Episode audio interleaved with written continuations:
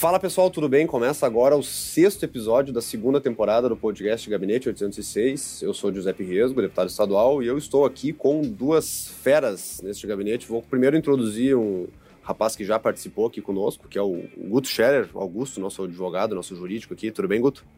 Tudo bem, muito boa, boa tarde, bom dia, boa noite aos ouvintes. Uma pauta boa hoje, né? Pauta boa e repetitiva.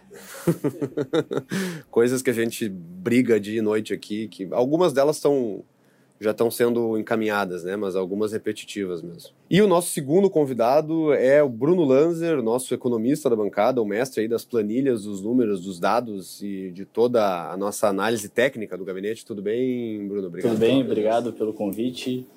Bom dia, boa tarde, boa noite para todos os ouvintes aí, porque eu não sei o horário que vocês estão ouvindo o podcast. Maravilha. Para quem não sabe, aqui na, na, Assembleia a gente se organiza entre gabinete e bancada. Né?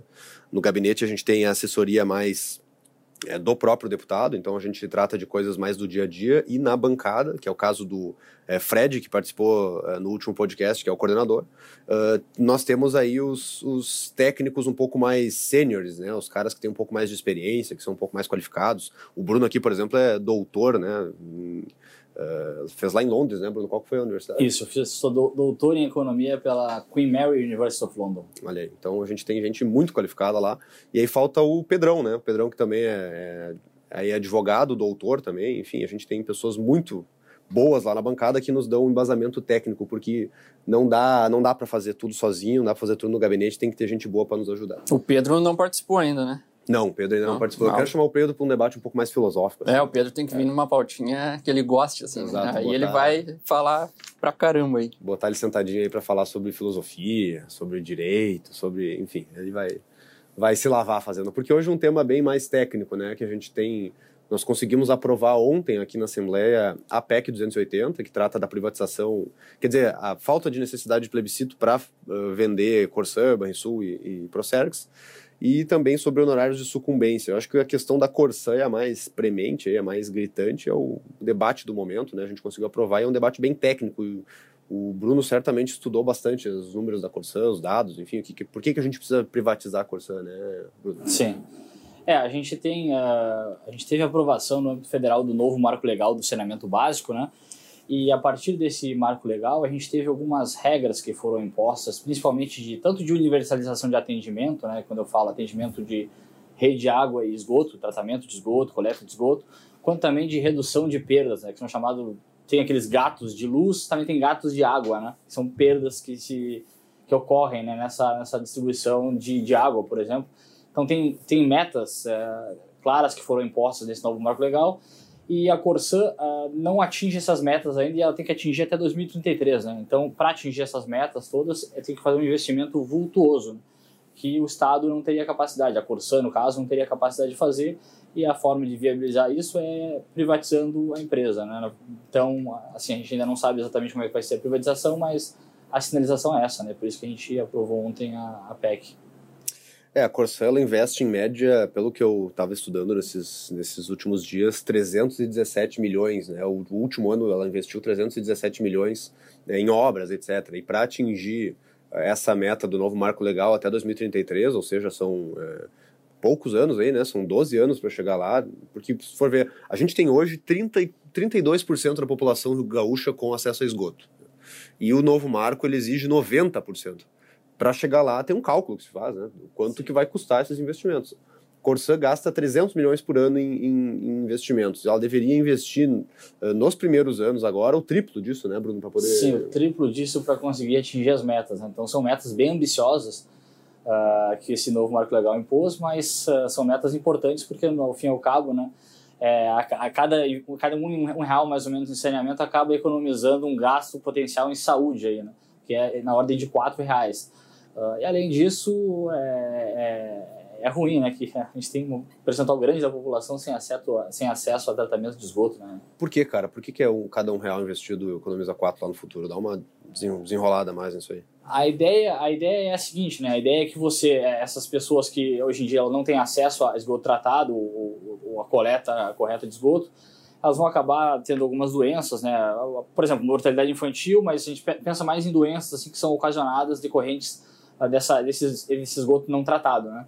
Então, uh, essa pessoa teria que, no futuro, ir no médico, né? E acessar o hospital, acessar o hospital, o posto de saúde, etc, né? Se o esgoto, se tivesse atendimento de 90%, mais ou menos, essa pessoa não vai ter que ir, né? Então, é, seria para os cofres públicos é uma economia potencial. Então, essa que é, a, é o cálculo, mais ou menos. Né? É que a falta de coleta de esgoto causa danos à saúde, né?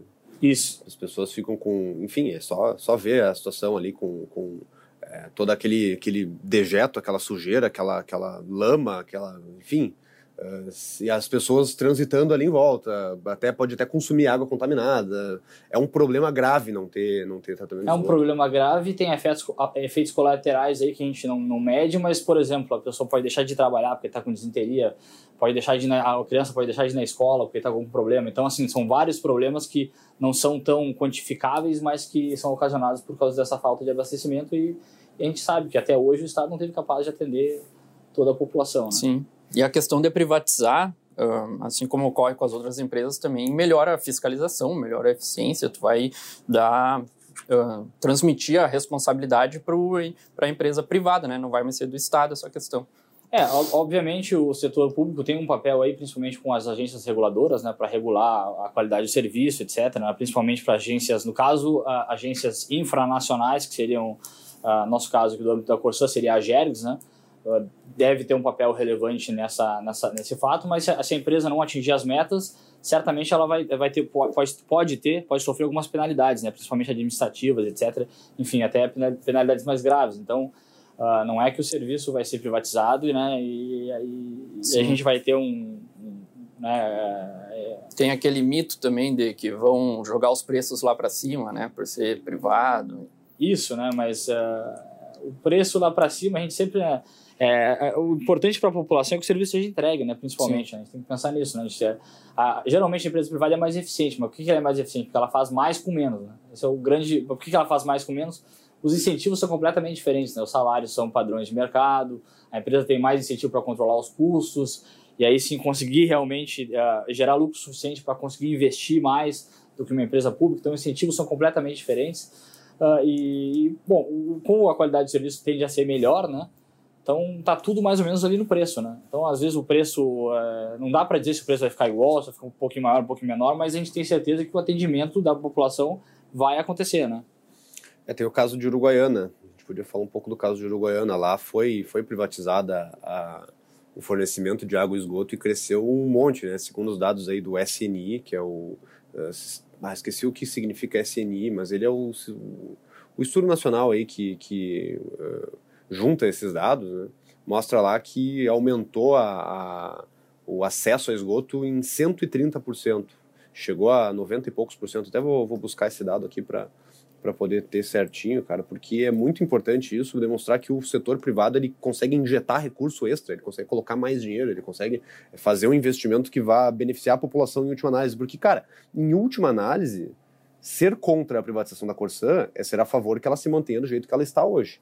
E, portanto, é ser a favor que o crescimento, é, o crescimento do acesso ao esgoto seja lento do jeito que é hoje. Portanto, muita gente vai ficar sem acesso e, portanto, muita gente vai sofrer por causa disso. Basicamente é isso, né? É, então a gente precisa ter uma forma de, de entregar o serviço para a população. Encontrei aqui, ó, 91% hoje da população em Uruguaiana tem atendimento de esgoto, sendo que antes de ser privatizado era 14%. A fonte é o Sistema Nacional de Informações sobre Saneamento, o SNIS. SNIS. É, então a gente precisa fazer com que as pessoas uh, cheguem lá, né? Que elas, que elas consigam ter esse acesso. E a, a, acaba se tornando um debate muito ideológico. O pessoal, ah, não pode ser privado porque o setor privado só pensa no lucro. Não pode ser privado porque. É, o, a, ah, tem esse ponto que eu queria trazer que tu falasse um pouco sobre isso, Bruno. Uh, questão de incentivo uh, cruzado. Né? Incentivo cruzado, né? Sim, subsídio cruzado. Subsídio cruzado, exatamente. É, muitos dos argumentos do pessoal que é contra a venda é porque no setor privado não teria o subsídio cruzado. Não, a empresa privada ela pegaria só cidades grandes. É, eu queria que tu falasse um pouco sobre isso, porque, ao meu entender, cara, é, o subsídio cruzado não é algo que é único e exclusivo do, da empresa pública. Pode muito bem ser uma empresa privada que o contrato dela com o setor público exige que ela faça um subsídio cruzado e exige que, ao pegar uma cidade que é grande vai, portanto, dar um lucro é, efetivo, ela também tenha que pegar uma cidade pequena. Né? É o, o que o Fred fala muito: para pegar o filé tem que pegar um pouco da carne de pescoço. Isso, é. A gente usa muito esse exemplo em, em concessão dessas de rodovias, né? Às vezes tem rodovias que são muito. Uh, que a frequência de veículos é muito grande, né? E tem rodovias que tem trechos, pelo menos, que não, não esse, essa frequência não é tão grande, não tem tantos, não, o volume de carros passando não é tão grande. Então, e, e a mesma empresa pega trechos diferentes, né? Então ela acaba, por isso que a gente chama de subsídio cruzado, né? Ó, nessa parte aqui tu vai ter um lucro grande, vai ter um volume de receita grande, no outro não tanto, né? Mas o contrato exige que é, acaba que o lucro que tu obtém daquela, daquela área que é maior, né? Que é mais lucrativo e dá maior receita, vai acabar servindo para te atender os dois, os dois trechos, né? Em termos de manutenção, etc. É a mesma coisa seria para o saneamento, né? Não, não tem por que ser diferente. Então não, não é um bicho de sete cabeças, né? Não é como se, a, se as empresas de rodovias que fazem esse subsídio cruzado sejam públicas. Empresas privadas podem muito bem fazer isso, tudo isso. Não e, há essa necessidade, né? É, e é como a gente disse, a gestão é muito mais eficiente, a legislação é diferente, a forma de pensar é diferente, a, a, a iniciativa é diferente, o, a, o, avanço da tecnologia é diferente, tudo é diferente no setor privado. A gente tem que pensar um exemplo que até a gente, é, a gente ouviu um dia do próprio presidente do Banrisul aqui, quando a gente teve uma audiência pública, ele comentando, ah, no Banrisul, que é um banco público, até para te comprar uma caneta, às vezes é mais amarrado, né? Então pensa numa uma empresa que tem que abrir uma licitação, etc. é bem mais amarrado, tudo menos flexível. Então, para te reduzir custo, demora mais às vezes. Né? Para te trocar o modelo de qualquer coisa, demora mais de gestão. Né? Então, a, a empresa privada acaba sendo muito mais eficiente né? Uh, do que a empresa pública, apegando por esses pequenos detalhes. Né? Mas, como eu falei, tem salários padrão de mercado, a gente começa a ver coisas até maiores. Né? Uhum. É, e a questão do, do, essa das compras aí, é, algumas pessoas me dizem, bom, então faz o setor público ser diferente faz ser a mesma lei do setor privado, sem licitação, etc. E a minha resposta, que eu, que eu, uma época eu até concordava, mas depois eu parei de concordar com isso, porque o setor público tem que ser mais amarrado. Ele necessariamente tem que ser mais amarrado pelo simples fato de que o dinheiro é público. O dinheiro não é do gestor que está ali. O dinheiro é da população como um todo. Então ele tem que ser um processo uh, público, auditável, que, que seja transparente, que, seja, é, que não seja feito às pressas, porque tem que ser. Simplesmente tem que ser. E no setor privado, não. A empresa é do, dos donos da empresa. Se der algum problema ali, o, quem vai perder o dinheiro são os donos da empresa. Eles que decidem pelo dinheiro deles mesmos. E um gestor público, ele vai decidir pelo dinheiro dos outros.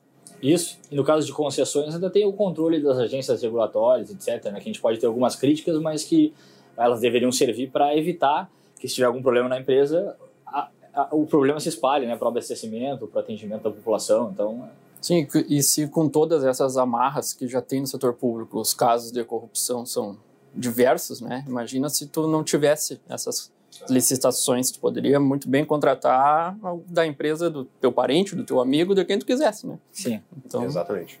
Bom, enfim, falando sobre privatização, elas deram um passo à frente essa semana, mas, enquanto isso, a gente está, como o Guto disse no início, parece que a gente está em loopings, né, com temas de combate a privilégios.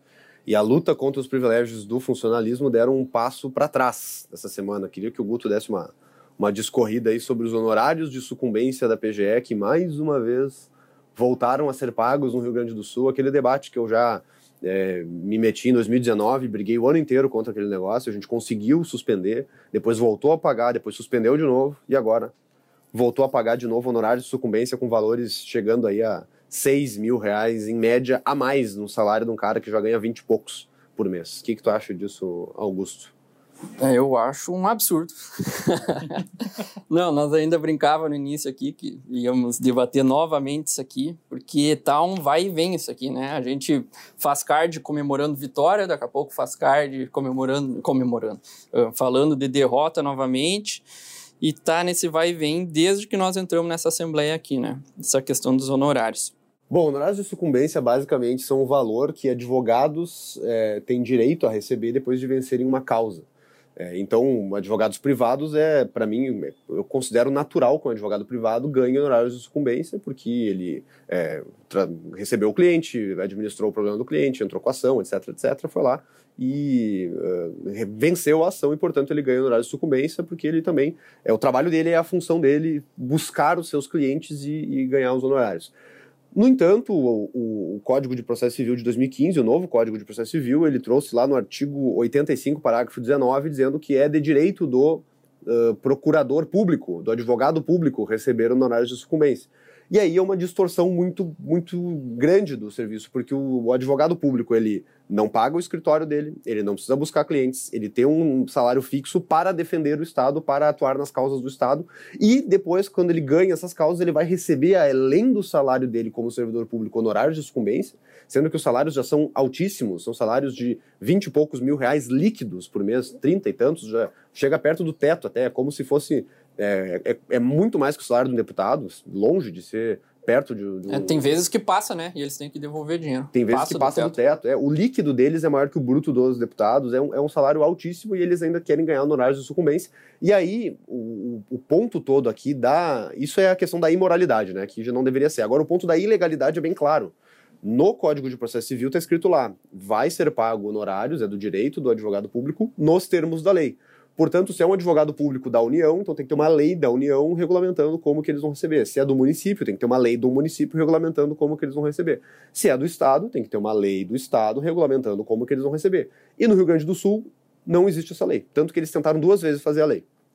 E aí a PGE, depois de... A Procuradoria-Geral do Estado, né, a PGE, depois de talvez pressão interna ali, editou uma, uma uh, resolução interna, que é a Resolução 151 de 2019, é, dizendo que eles vão receber honorários de sucumbência como a título de prêmio de produtividade. Aí os caras fizeram uma salada jurídica lá e disseram que é, lei, uma lei lá de 94, que foi alterada por uma lei de 2004, regulamentava o Código de Processo Civil de 2015. É uma coisa que eu não consigo entender como que eles conseguiram é, fazer isso e fazer dizer que isso fazia sentido. E aí, portanto, já tinha lei apesar deles terem tentado duas vezes fazer a lei de depois de 2015, eles disseram que já tinha lei, a lei lá de 94 e começaram a pagar.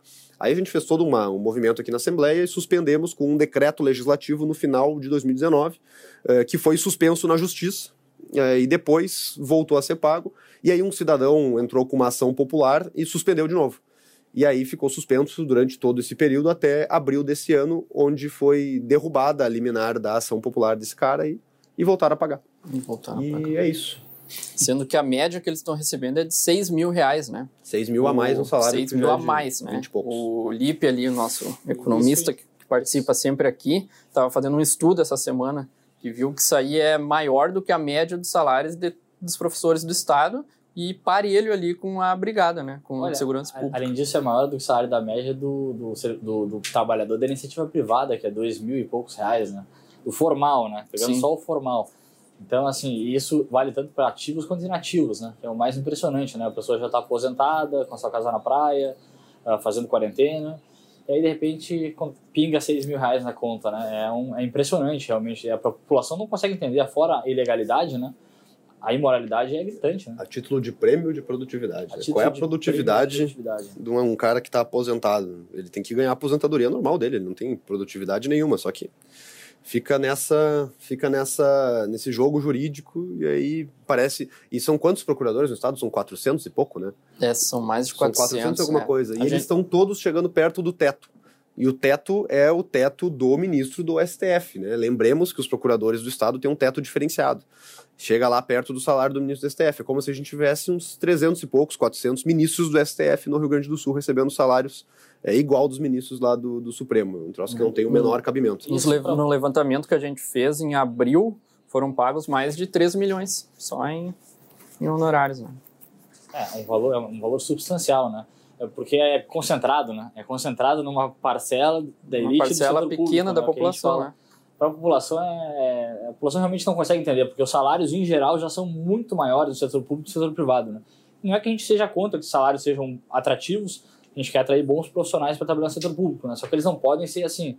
Uh, se a gente for comparar só o salário médio, é mais de 100% maior do que a média do, do, do, do trabalhador de iniciativa privada, né?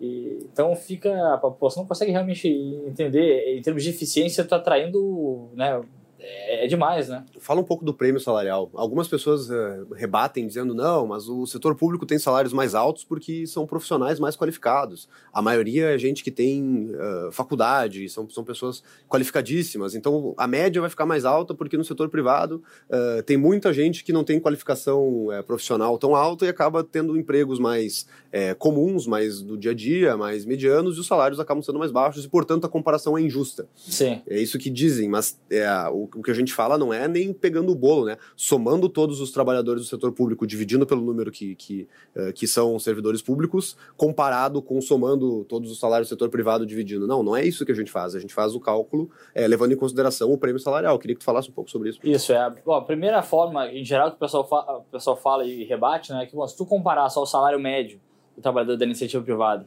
com o salário médio do trabalhador da, do setor público, né, em geral a diferença é de 100%.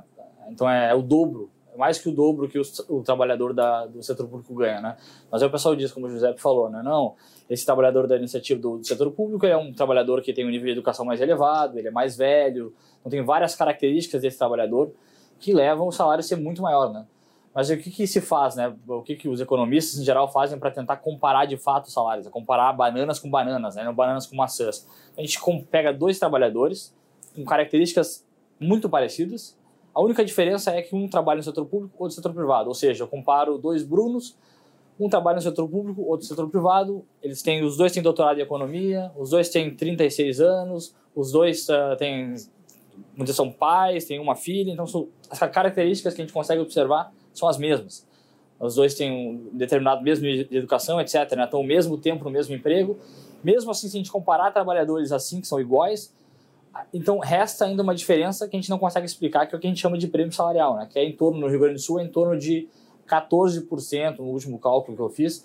Só que, se a gente for dividir, né, 14% se a gente pegar todos os trabalhadores do setor público do Rio Grande do Sul contra todos os trabalhadores do setor privado, né? E comparar esse prêmio.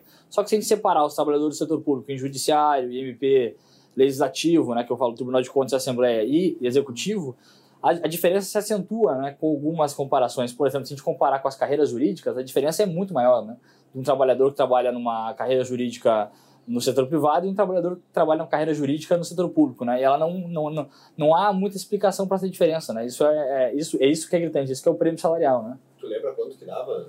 Ah, dava mais ou menos, ah, para a carreira jurídica, dava muito mais de 100%, dava mais de, dava 150%. Então é assim. É, tu pegaria, no caso, um advogado particular e um Isso. promotor, um Isso. defensor público, alguma coisa. Se a gente assim. for comparar simplesmente a média salarial, dá três, três ou quatro vezes mais. Uhum. Mas se a gente for pegar o prêmio, ou seja, comparar advogados muito parecidos, a diferença dá mais que o dobro. Ainda assim dá mais que o dobro. Então não, não, há, não, há, não há motivo, não há explicação observável para só o fato de o cara trabalhar no setor público, né? Então essa é o que a gente chama de prêmio salarial, né? E se a gente reduzisse isso para zero, ou seja, todo mundo ganha salário de mercado, o Estado economizaria uma, um montante brutal. O cálculo que eu fiz era 500 milhões. Né? É assim, mas quando a gente fala reduzir para zero, ainda assim o salário médio seria mais alto mas só, só mas seria compatível com o mercado. Sim, o prêmio salarial vai zero, né? Isso. Manter, tentar a... fazer com que os salários sejam parecidos com o que está no mercado. Mas seria atrativo ainda para trabalhar no Claro, com e certeza. a questão da estabilidade. E estabilidade, né? Ela entra nesse... Não, não? É, exato. Tem outras características que o, o, trabalhador do setor público, ou outros benefícios que ele já tem, como aposentadoria maior e mais tarde, a estabilidade que a gente ainda não está contando ali, né? Então tem outros atrativos tá, além do salário. Tá por fora isso aí ainda. É, para mim a estabilidade é o mais, mais impactante. Tem, tem gente que fala que, ah, não, tem a estabilidade, mas a gente não tem, não tem é, FGTS. Não tem FGTS, é, né? Como mas... se o FGTS fosse uma, é. uma coisa trocaria a estabilidade pelo FGTS. é, a gente pega um momento de crise como pandemia, né? Mesmo com atraso de salários, os trabalhadores do setor privado estavam sendo demitidos, né? Não, tavam, não é atraso, está sendo demitido, não, tava, não tinha emprego, né? Então, assim, tu não troca a estabilidade, a estabilidade tem um valor que a gente não consegue mensurar, é muito alto, né? É, e, e, tem que ficar muito claro o que a gente diz aqui, a gente não, nenhum de nós aqui é contra o setor público, contra o serviço público, a gente só quer que ele seja comparável ao privado, é isso, que seja comparável e que não, não seja tão distante assim e que não tenha esses, esse tipo de privilégio como está acontecendo agora. Me diz quando que um trabalhador da iniciativa privada vai poder baixar um decreto feito por ele mesmo dizendo que o salário dele vai aumentar em 6 mil por mês? Quando? Isso nunca vai acontecer. Me diz quando que qualquer outro, qualquer outra classe, no, no, setor público mesmo, me diz se os professores podem fazer isso, se os brigadianos podem fazer isso. Não pode. Simplesmente não pode. A gente não pode ter é, essa diferença tão grande. É, e ainda os procuradores indo defender, ah, indo defender na, na, em público. Alguns já me xingaram, vieram dizer que eu, que, eu, que eu errado, que isso era populismo. Isso não é populismo de jeito nenhum, isso é o, isso é o básico, isso é o mínimo. É, o cara que já ganha mais de 20 mil líquido por mês, é, ganhar mais 6 mil extra, não tem o menor cabimento. E chega a ser, chega a ser, olha, dá uma, dá uma dá uma depressão, né? Eu falei no, no, no, no, uh, podcast passado que eu fiz aquele vídeo de desabafo lá, porque realmente é. Tem, tem horas que a justiça derruba, a gente faz um decreto legislativo aqui na Assembleia, a justiça derruba de novo, aí a gente faz uma ação popular, derruba de novo, e o negócio vai andando e vai derrubando, derrubando, derrubando, e agora voltamos a estaca zero. Então, pagando de novo os honorários dos sucumbentes. E a gente vai fazer, tentar dar uma última cartada, né? Vamos tentar fazer uma última, uma último movimento, porque infelizmente a, Uh, o Brasil é comandado pelo Poder Judiciário, se o, a gente só pode recorrer ao Judiciário. A gente vai tentar entrar com uma ação direta de inconstitucionalidade no STF para suspender esses pagamentos. Vamos ver o que, que, que, que vai dar. Agora, se o STF dizer que, que é, é constitucional mesmo, não tendo a lei, aí, aí não tem mais o que fazer. Aí vão receber mesmo os honorários e aí acabou a luta jurídica nesse, nesse, nesse tema e não tem decreto legislativo que a gente possa fazer, não tem lei que a gente possa fazer, não tem nada que a gente possa fazer para suspender isso. Bom, enfim, infelizmente é isso. O governo acaba pagando esses penduricalhos absurdos e depois, no final do ano, o debate de sempre, que a gente vai voltar a debater esse ano, é aumento de impostos. Né? Mas que a gente está fazendo o possível, né? De, a gente faz o possível. Desde exatamente. que entramos aqui, estamos batendo nessa tecla aí. E aí eu queria que o Bruno falasse um pouco sobre a lei de diretrizes orçamentárias, né, Bruno? Porque, uh, e trazendo esse tema, assim, uh, o, quando eu era mais novo eu achava que era o seguinte, tá? Eu pensava o seguinte, não, o presidente ele vai chegar lá, o governador vai chegar lá e vai ter a conta bancária do, do, governo e ele vai decidir onde é que ele vai colocar o dinheiro, tanto em saúde, tanto em educação, tanto em estradas e tal. Porque eu achava que tinha que ser fácil, né? Tinha que ser, o cara tinha que poder colocar o dinheiro onde ele quisesse. E aí depois eu mudei de opinião e comecei a ver como que o negócio funciona, que tem que ter uma lei de diretrizes orçamentárias que diz como é que o dinheiro vai ser gasto, que passa pelo parlamento, que faz uma lei orçamentária que mostra ali, dá as diretrizes e aí o governo vai poder começar a gastar o dinheiro, porque o dinheiro não é dele dinheiro da população e, portanto, tem que passar pelo, pela, pela, pelo poder legislativo para poder decidir onde vai ser gasto o dinheiro e faz sentido ser assim e tem que ser assim. Então, agora a gente está debatendo a Lei de Diretrizes Orçamentárias de 2022. E ali já tem algumas coisinhas que nos dão um indicativo, né, Bruno? Queria que tu falasse um pouco sobre a LDO de 2022 e o que está sendo debatido. Bom, a LDO, como o José explicou, né, é uma lei de diretrizes, ela dá diretrizes por orçamento. Né? Então a gente tem ali os grandes números do orçamento. Né? O orçamento nada mais é, né, não é bem assim, mas nada mais é que como se fosse um acordo. Né? A gente define mais ou menos o tamanho do Estado, né, quanto vai ficar com o executivo, quanto vai ficar com o legislativo, com o judiciário.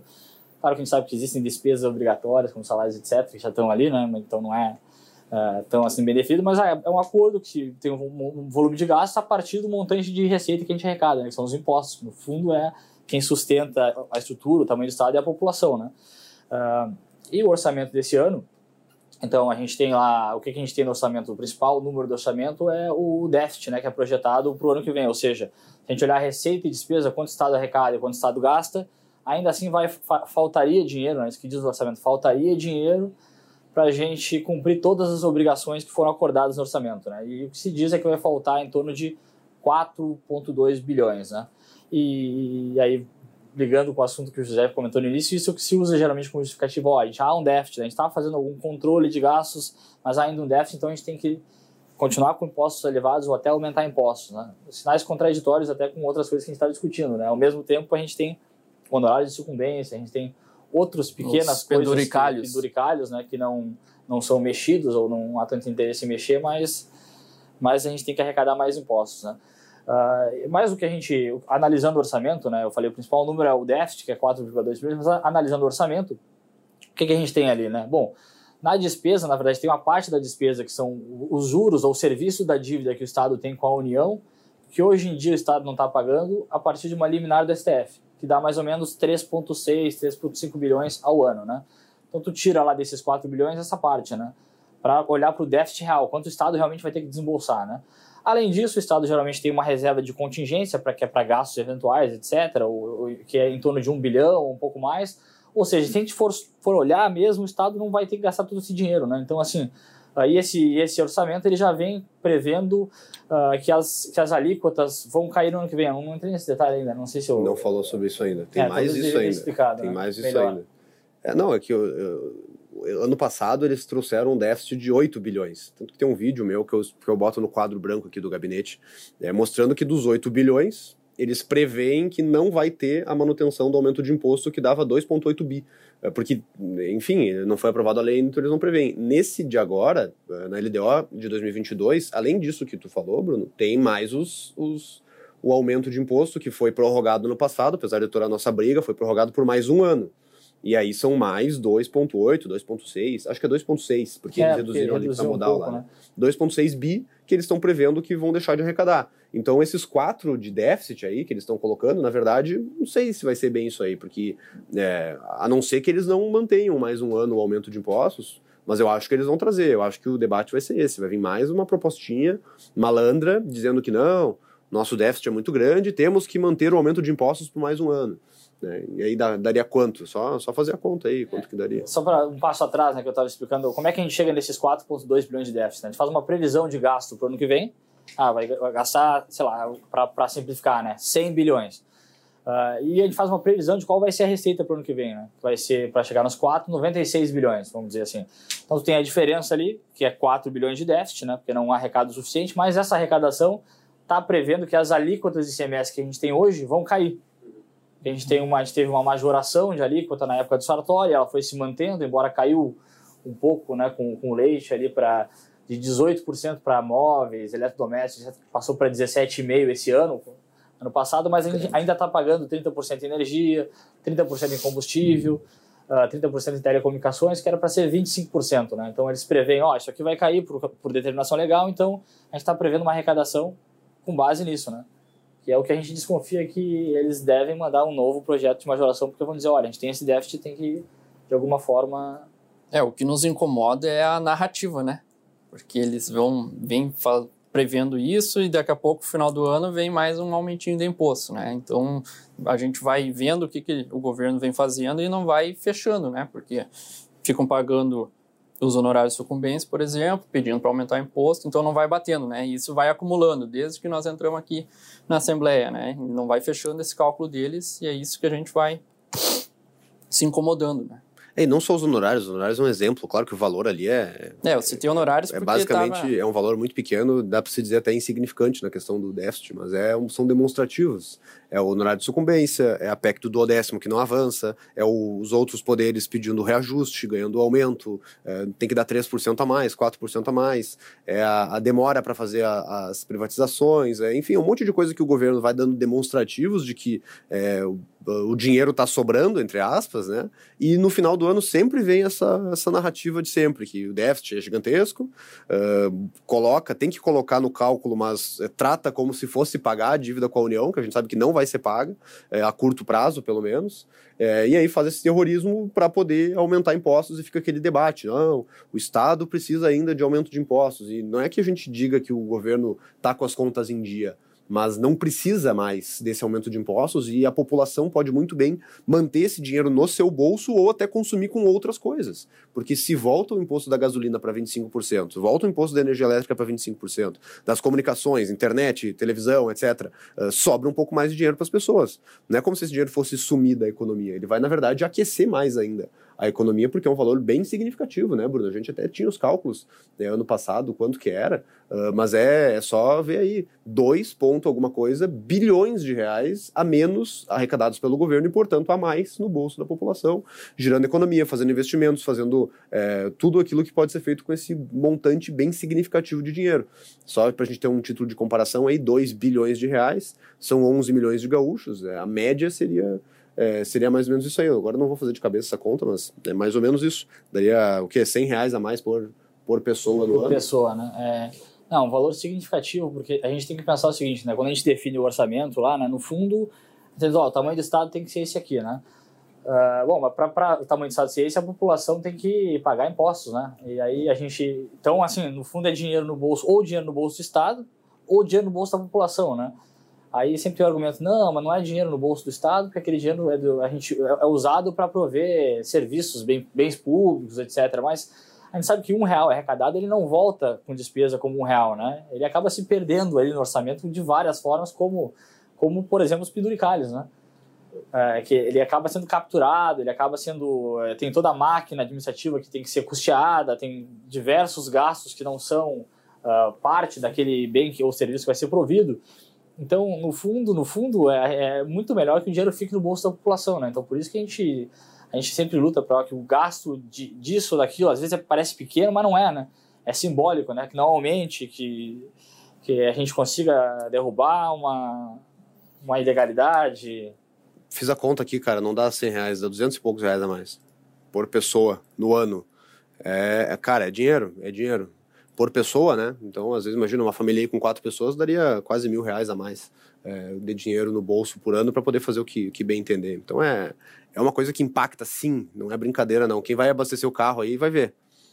A gasolina está caríssima, são vários fatores e um deles é o ICMS, 30%. Claro, gasolina, o ICMS é 30%, certo? Então a gente já tem a, a, esse problema com, com, o preço do petróleo que vem subindo no mercado internacional, o dólar que vem subindo, porque o Brasil estava meio desajustado fiscalmente, também além da pandemia, etc. Né? Algumas falas desastradas do presidente que fizeram o preço subir ainda mais, o dólar subir ainda mais, e além disso a gente tem o ICMS de 30% aqui no estado. Né? Então é um aumento brutal na hora que o cidadão vai abastecer seu carro é, é dinheiro que ele poderia estar gastando em outro lugar, né? Eu me sinto num looping. A gente partindo no encerramento, eu me sinto num looping. Todo ano eu estou debatendo privilégios, todo ano eu estou debatendo lei orçamentária é, que vai faz um terrorismo no, no, no déficit para poder aumentar imposto. É, todo ano eu estou debatendo uh, ah, ICMS, estou debatendo problemas tributários. É isso que assombra o Rio Grande do Sul, uh, que assombra o Brasil, talvez, um país dos privilégios, o país dos altos impostos, o país da burocracia. E a gente passa batendo de frente aqui, parece que eu estou dando murro na, em ponta de faca. É, é o horário de sucumbência, é o, o, o a questão das privatizações, é, toda hora, toda hora a mesma coisa. Então, o alto aumento lá do, do Poder Judiciário, se concederam, autoconcederam aumento salarial. A licença-prêmio, a licença-prêmio do Tribunal de Contas, é, é, é, é soco em cima de, de, de privilégios todo dia, toda noite, e alguns é, são, são criados no meio do caminho, tipo auxílio saúde, foi criado no meio da pandemia, tá toda, toda hora esse looping, assim, e ao mesmo tempo, é aumento de imposto, é tarifaço, enfim, mas a gente segue, né, a gente vai seguir e, é, e é engraçado, né, claro, e é engraçado sempre dizem, é pouca coisa, né, mas tu vai somando, ó, auxílio saúde, aí tu soma com licença prêmio do Tribunal de Contas, aí tu soma com a área de sucumbência, quando tu vai somando tudo isso... Aumento de salário. Aumento de salário, pensando que isso foi feito ao longo dos anos, né, não é à toa que o Rio Grande do Sul está na situação que está, né. E a gente acaba discutindo sempre as mesmas coisas e o que incomoda um pouco é que as nossas vitórias vão passinho por passinho, bem pouco, né? Nossos avanços, as nossas vitórias vai lentamente. E, por exemplo, quando a gente tem uma derrota, nos joga lá para trás, né? Por exemplo, a questão das privatizações agora, olha, tá indo devagar, né? Estamos vencendo, mas indo bem devagarinho. Claro que a gente comemora essa vitória. Mas, por exemplo, os honorários de sucumbência, derrota, é Sim, de um volta soco zero. na nossa cara, né? De Voltamos lá para o início. Exato. Então... Bom, paciência, cara, mas isso só me convence cada vez mais que a gente tem que diminuir o tamanho do poder público, da máquina pública, porque ela se retroalimenta. Ela fica trabalhando para ela mesma, cres crescendo cada vez mais e a conta vai sendo jogada para quem trabalha. É, isso só me convence mais, cara. Eu não, não, não perco a convicção de que a gente tem que reduzir a, o poder e a força do, do governo, do Estado, porque senão não, não vai acabar nunca. Vai crescer, crescer, crescer, crescer, até que uma hora uh, não tem mais para onde, onde, onde fugir. Enfim, acho que é isso, né? Acho que é isso. Vamos, vamos partir para o encerramento, fazer um, um, episódio um pouco menorzinho hoje. É, queria pedir para todo mundo que está nos acompanhando que me siga nas redes sociais aí, é, no Twitter, no Facebook, no Instagram, no YouTube, tem várias opções. Inclusive, a gente vai postar esse vídeo é, que está sendo gravado, tá? A imagem está sendo gravada aqui dentro do gabinete. É, o vídeo está postado lá no YouTube.